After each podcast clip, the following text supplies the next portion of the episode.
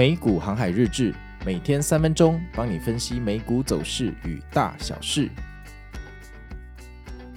大家好，我是美股航海王啊、哦。那现在的时间是十一月二十九号，礼拜三。那现在的天气，北部看起来大概是二十五度，天气有点阴阴的哈，太阳没有很大，但是到了晚上可能会降到二十一度、二十度哈，大家要小心保暖。那我们来看一下昨天美股又发生什么事情吧。那昨天这个美股啊，三大指数在十点半开盘之后就无情下跌了哈。那纳斯达克跟那个半导体的指数看起来心有不甘哈，往上稍微冲了一下，想要反弹。那标普跟道琼则是这个开盘就直接就往下跳水了。虽然纳斯达克看起来想要反弹哈，但这个撑不到五分钟就下去了。那这一路哈，三大指数一起哈跌到骗炮时间十一点哈。开始产生奇迹啊，慢慢往上反弹。有没有觉得，当我们的趋势往下的时候啊，这个整点这个偏炮时间的压力就特别容易往反方向走哈？那这个开始慢慢往上进攻哈，我们对这个行情其实没有什么期待，因为在我们心中这个剧本已经了然于胸了嘛。我们已经看一起哈看盘这么久了，这么多个月来的相处，你应该知道，在重要数据出来之前，基本上大盘就是横盘。那除非遇到极端恐惧的状况，譬如说，呃，去年五月 CPI 要出来之前呢，大盘就已经连续崩盘了两天哈，那种极度恐惧的状况啊，才会提前反应。不过呢，有趣的事情发生了哈，到了十一点四十分左右啊，诶，突然一根喷水线把三大指数拉到天上去啊，然后连续拉了三到五分钟哦，整个让三大指数由跌转涨，这有够扯啊！这一波不知道死了多少空军哈，不知道发生什么事情，然后接下来就一路一直涨哦，涨到十二点五十啊，整整给人家拉了一个小时，有够扯。后来一看啊，原来是联准会的官员说可能要提早降息哈，就是如果这个通胀回落很顺利的话，就要降息。哇，难道今天要大 V 天龙有这么好的事情吗？难道我们天天数钱啊？听起来有点怪。果然啊，这个华尔街哈不会送你白吃的午餐哈，到了一点就迎来了一根断崖线哦，我心中就响起了不祥的预感，我就友情到我们的赖群去提醒一下，说小心跳水哈，然后我自己就去睡觉了。结果后来我半夜又醒过来啊，看到这个跳水一路就像呵 呵山崩一样哈，四十五度这样往下不断的崩盘，就像滚雪球啊哈，不断的往下跌跌跌跌跌跌跌跌到了两点半。完全跌回早盘的起涨点，你在跟我开玩笑吗？今天又送了我们一座山丘，而且是座山丘，可能是富士山，还蛮大的哦，不像昨天是小丘陵啊。这连续两天送我两座山，你到底是要怎样？原本山海苔嘛，哈，这个太夸张了哈。后来这个三大指数就继续盘整，相信看盘看到这里，已经大家已经了无生机，没有人想看了哈。那当然，网民又开始抱怨说，这个一定是主力在磨大家的期权。哎，废话，谁要谁叫你们要去买期权？期权本来就是买来就是要被磨的嘛，不然卖家要赚什么？那这一路盘整盘整到的这个尾盘收盘前的半小时开始疯狂拉升，纳斯达克居然拉回接近日内的高点，你真的很屌啊！整天下来啊，华尔街的割草机再度画出一幅绝世名画哈，跌跌撞撞割了一堆韭菜，这是一个完美的 S 型啊，perfect。那今天晚上有 GDP 的数据，明天有 PCE 的数据哈，我跟你讲，这个盘势可谓是十面围城，十分十分的危险哈。每天的盘势哈，伴随着四根的上影线哈，基本上这个看起来上头已经是非常的难上去了，哈，很难上去。然后呢，五天前又有一个超大的跳空缺口哈，在下方等着你，这个叫做哈背水一战，就是你后面是河流，前面是悬崖，你现在哪儿也去不了，做多也不行，做空也不行，好，这是一个很尴尬的状态，好，这真的是非常非常的危险。坦白说到这里，我猜大部分的朋友。呃，都落袋为安了一半以上，然后开始在等数据开奖。我想这是一个正常的程序，这是一个比较合理的资产配置的方式哈，在这个位置、这个高度，毕竟标普要挑战四千六了嘛。而且你看这个半导体的指数啊，又烂泥扶不上墙哈，一副就要崩盘的样子。那看起来好像随时就要下去补缺口了，对不对？这看起来真的盘势相当的危险。如果你在这边满仓，你肯定脑袋哈，嗯，可能宿醉还没有清醒。不过。我其实觉得这个位置短期内会上去啦。好，我个人建议啊，你们不要照这个建议去操作。那我这里是压的蛮多的哈。那你可能会问我为什么？嗯，为什么？一种感觉吧。好，一种感觉。好，就你报了两三座山，你连续三天报了三座山呢，可见非常多的人被洗出去，表示筹码干净了不少哈。那在这种情况下，大部分的人等回调的时候，空军肯定还没死完嘛。我是觉得空头没死光，涨势可能暂时不会停歇，然后这边很可能会再上去一根，然后之后再掉下来。而且我总觉得真正的回调都是从冲高回落开始的哈，线下没有什么太大的黑天鹅的事件会让大盘直接跳空开低走低，因为毕竟没有财报。也没有奇怪的东西，这除非明天 PCE 数据出来超乎预期的两倍，那当然你说要跳空开低下去，那就是非常合理。我觉得真正的回调应该要出现在极度乐观的时候，就是一最好来一个开高走高，然后冲高回落哈，这样是比较好的。所以大家就继续看下去哈。那最近相关的剧本，我昨天也发了一个文写在赖群里面了哈，到时候立帖为证，看一下我们到底能说中几成。好，那我们来看一下接下来的新闻啊。第一个新闻哦，资讯科技明年可能是投资的主力哈。巴克莱的银行说啊，呃，这个资讯科技代号是 XLK 哈，与非必需的消费品的 XLY 哈。这两个明年会持续的成长，并且呢，资讯科技将会是标普五百的主要成长动能。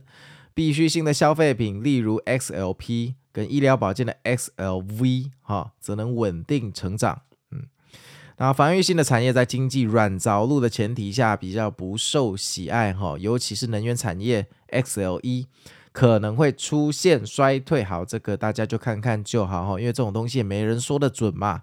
这个我觉得去行天宫问关公可能还比较准，大家就看看就好。我对于投行、私人投顾银行所发布的所有的消息，一律采取好反指标的态度去对待。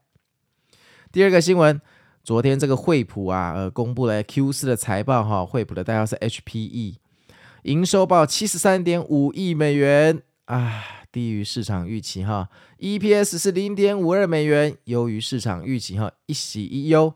毫无动静哈，盘后的股价毫无动静，好，跳过。下一个新闻，亚马逊跟安进展开进一步的合作哈。那亚马逊大家都知道，那安进其实是一个药商哈，AMGN 啊，他们要扩大合作的关系，利用 AI 技术一同开发药物。安进要使用 AWS 的设备来建构数据分析平台哈，以支援 Ohio State 的那个高级药品组装还有包装工厂的生产流程。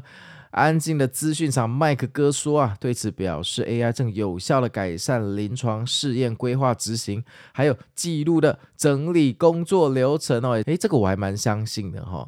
我记得以前看过好多科幻电影哈，就是用 AI 啊去这个找出这个药物的配方，好像真的可以加速。那反正这个我个人没有研究，我不太懂。那有懂的你们就可以看下去哈。下一个新闻，新 AI 聊天的机器人 Amazon Q 登场。Amazon 宣布要推出一个新的聊天机器人，叫亚马逊 Q，它能更及时的提供客户问题的建议跟解决方案。透过大型语言的模型跟其他生成式 AI 模型做基底，让亚马逊得以在低成本的状况下优化客户体验。目前呢，预览版已经推出了哈。那一般的企业用户每个人每个月定价二十美元，开发人员是二十五美元。好，这个先不干我们的事哈，继续。下一个新闻，苹果二代的 Vision Pro 将有平价版。诶，之前苹果嘴炮说要十万台币的 Vision Pro，将在二代提供更便宜的版本。目前最快会在二零二五年上市。天啊，这好久！我现在讲干嘛呢？呃，听说这个二代的 Vision Pro 将有四种版本，除了更为便宜的版本以外，还有保持一个原高规格、高单价的贵族版本哦。另外两个版本目前尚无情报。二零二四下半年着手生产，忘了它吧，反正时间还好久啊。到了二零二四年，说不定有说有三个版本了哈。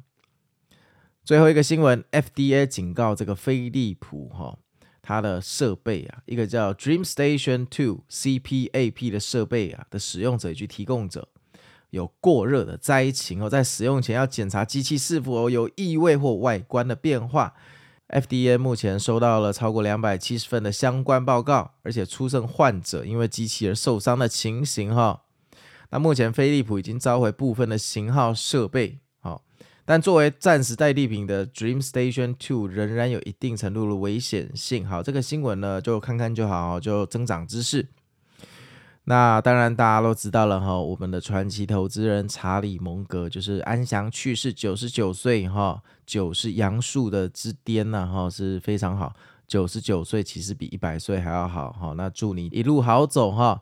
那巴菲特跟蒙格这一辈子都说不要做空美国，我们会继承你们的遗志哈，打败万恶邪恶的帝国空军哈，黑武士那个每次出场都噔噔噔噔噔噔噔噔那个帝国的空军哈，空军。